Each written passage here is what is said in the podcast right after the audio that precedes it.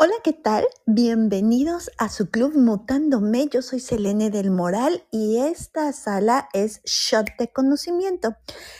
Vamos a seguir hablando de los superpoderes que tenemos que practicar para poder ser libres y felices. Y por supuesto, para poder seguir en un camino espiritual con buenos resultados y de manera muy estoica. Y uno de ellos es la humildad. Fíjense que eh, en ocasiones anteriores, algunas personas cuando se habla de humildad dicen, debo de ser pobre, debo de no tener dinero. Y yo decía, qué raro, o a mí se me hacía un poco raro de por qué lo asocian con no tener dinero.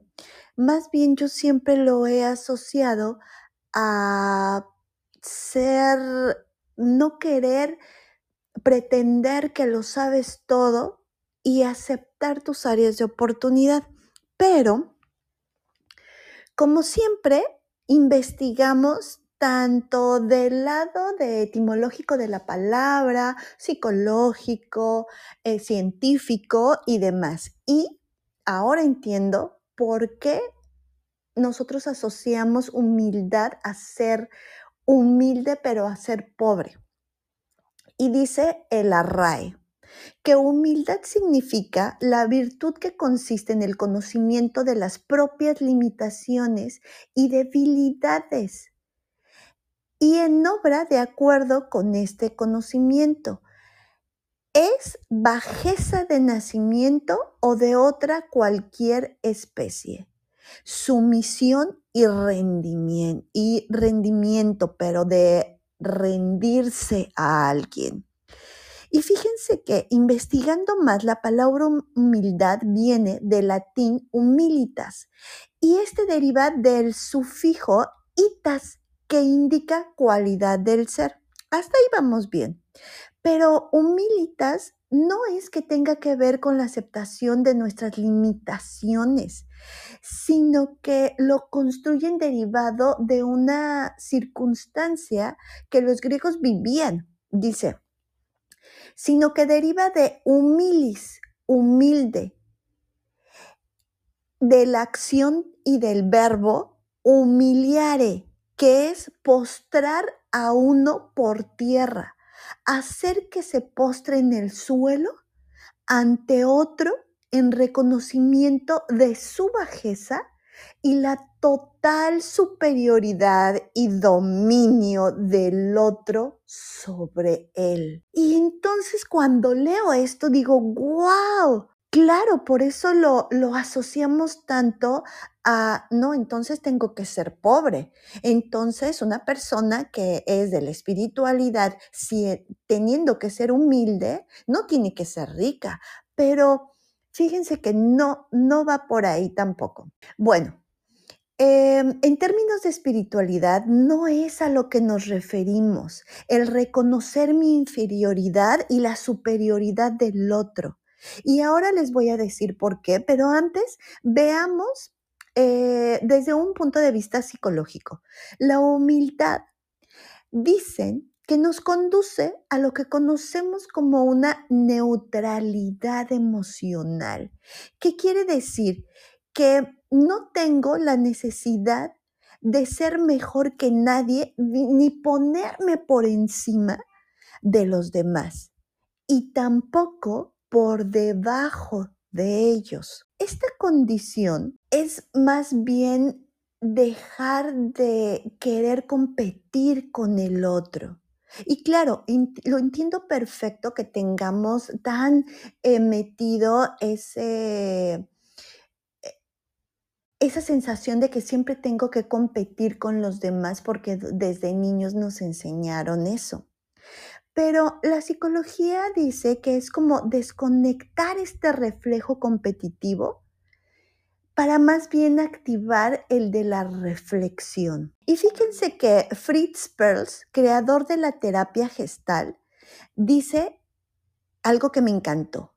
Yo soy yo y tú eres tú. No estoy en este mundo para estar a la altura de tus expectativas. Y tú no estás en este mundo para estar a la altura de las mías. ¿Se dan cuenta? Como que sonaba muy, ay, pues es obvio, yo soy yo y el otro pues es el otro, ¿no? Pero fíjense, ¿cuáles son los beneficios de la humildad? La humildad te permite tener la mente abierta, porque si tú te crees superior, entonces te cierras a que el otro te pueda enseñar algo porque dices, este, este que me va a andar enseñando a mí. Y siempre podemos aprender algo de cualquier persona, porque siempre va a haber alguien, a lo mejor no es más rico que tú, ni más sabio que tú en algunas materias, pero a lo mejor ha vivido más que tú o sabe más de agricultura, o sabe más de tecnología, o es un científico, puede ser un excelente hombre o mujer de negocios, pero ¿y qué pasa con todo lo demás? Con la naturaleza, con la misma espiritualidad, con em, la tecnología, con las cosas científicas. Los negocios no lo son todo en el mundo. Elimina esos juicios y discriminación, ya sea por condición social, eh, tu origen, tus gustos, tu edad, tu orientación sexual, simplemente es reconocer que somos diferentes. Te quita la carga de percibirte un ser perfecto y querer ser perfecto porque no lo sabes todo. Y fíjense, hay un estudio que se conoce como el efecto Dunning-Kruger. Científicos de la Universidad de Cornell concluyeron con este estudio que cuando más ignorantes son las personas, fíjense, más fácil es que desarrollen sentimientos de superioridad. Por el contrario, los que son más cualificados tienden a subestimar sus competencias. Y claro, se da muchísimo. Entre más aprendes, te das cuenta que te falta mucho por aprender, por leer. Y las personas que quieren ser perfectas se quedan ignorantes porque no están abiertas a seguir aprendiendo. El efecto Dunning-Kruger suele medirse comparando la autoevaluación con el rendimiento objetivo. Y dice un dato que me hizo mucho sentido.